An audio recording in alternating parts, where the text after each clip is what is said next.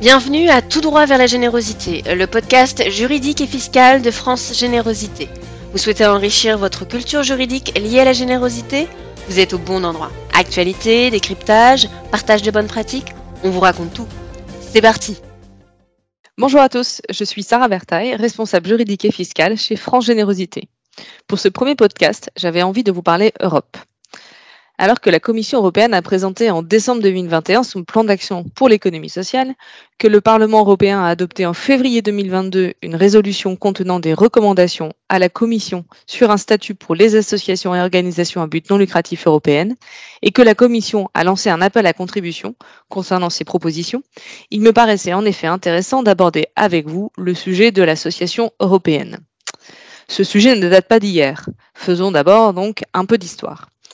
Après le dépôt en 1984 par le député européen Louis Hérault d'une résolution sur la mission, l'administration et la réglementation des associations dans les communautés européennes, la présidente Nicole Fontaine publie en 87 un rapport intitulé Les associations à but non lucratif. Ce rapport recommande notamment d'examiner la possibilité d'un cadre légal pour un statut européen pour les associations européennes. S'ensuit un avis du Parlement qui invitait la Commission à présenter une proposition de règlement relative au statut de l'association européenne. Cette proposition s'inscrivait avec celle relative aux coopératives, aux fondations et aux mutuelles, dans un ensemble comportant les principales formes d'organisation de l'économie sociale. Cependant, comme le relève le Conseil économique et social, cette proposition reflétait une double préoccupation. D'une part, la volonté de contribuer à la dimension citoyenne de l'Union européenne en concrétisant le droit de s'associer inhérent à cette citoyenneté, et d'autre part le souci de poursuivre l'intégration européenne et d'y promouvoir l'économie sociale. Je vous passe les différentes initiatives parlementaires suivantes afin d'évoquer avec vous le règlement de la Commission de 1991 portant statut de l'association européenne, suivi en 1993 d'une proposition modifiée de règlement du Conseil portant statut de l'association européenne, largement inspirée, sachez-le, des lois françaises et belges de 1901 1921. Mais cette proposition, inscrite dans un ensemble comprenant notamment le statut de société commerciale européenne et celui des coopératives, est restée sans suite durant une quinzaine d'années. En 2000, un espoir ressurgit avec le sommet de Nice, qui permet le déblocage de ces différents statuts, et aboutit en 2001 au statut de société européenne, puis en 2002 au statut des coopératives européennes. Rien sur les associations en revanche. L'étape suivante a consisté en la discussion de la proposition au sein du groupe de travail droit des sociétés du Conseil, à l'initiative de la présidence grecque.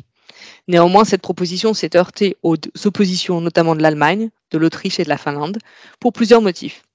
Certains considéraient que ça allait à l'encontre du principe de subsidiarité, les associations ne devant relever que du droit national quand d'autres insistaient sur la nécessité de distinguer les associations qui développent une activité économique et celles qui n'ont pas d'activité économique. Du reste, les membres du groupe de travail ne sont pas parvenus à s'accorder sur certaines orientations fondamentales du projet, et notamment, point fondamental, la définition de ce qu'est une association.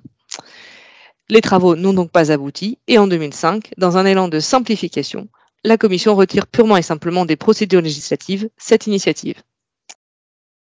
En 2011, alors que les ONG présentent un manifeste pour un statut européen d'association, le Parlement présente une déclaration dans laquelle, notamment, il engage la Commission à faire le nécessaire pour présenter des propositions de statut européen pour les associations, mutuelles et fondations.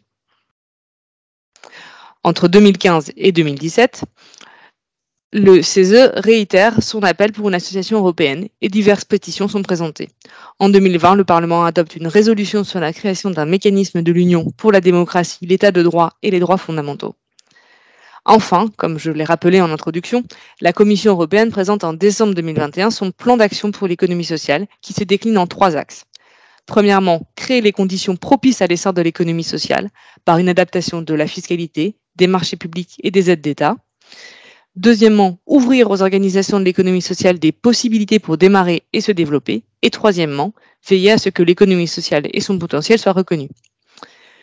Le Parlement s'engouffre dans cette dynamique et adopte en février 2022, suivant le rapport du député Lagodinsky, une résolution contenant des recommandations à la Commission sur un statut pour les associations et organisations à but non lucratif européennes transfrontalières.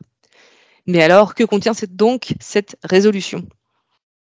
Reconnaissant la diversité des organismes à but non lucratif, l'importance du rôle de ces organismes dans notre société et dans la vie démocratique, leur participation à l'économie et au développement du marché intérieur, notamment par les mouvements financiers transfrontières, et constatant la diversité des législations nationales qui complexifient leurs activités transfrontières, le Parlement conclut à la nécessité d'une part, de mettre en place une nouvelle forme juridique au sein des organismes à but non lucratif, et d'autre part, d'achever le marché intérieur européen, à savoir la liberté de circulation, en disposant de normes minimales européennes pour les organismes à but non lucratif.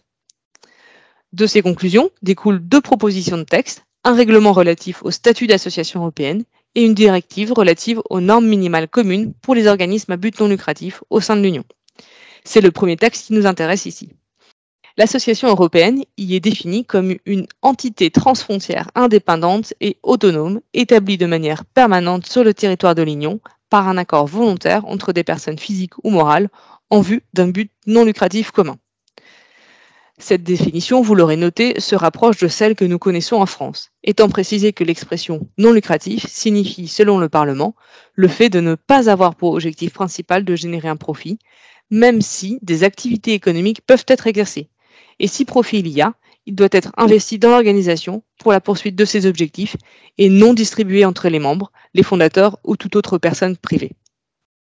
La proposition de règlement rappelle le principe de la liberté d'association, qui implique la liberté d'adhésion et la liberté de définir qui peut être membre ou non de l'association, selon des critères objectifs et raisonnables, sous réserve bien sûr du respect du principe de non-discrimination.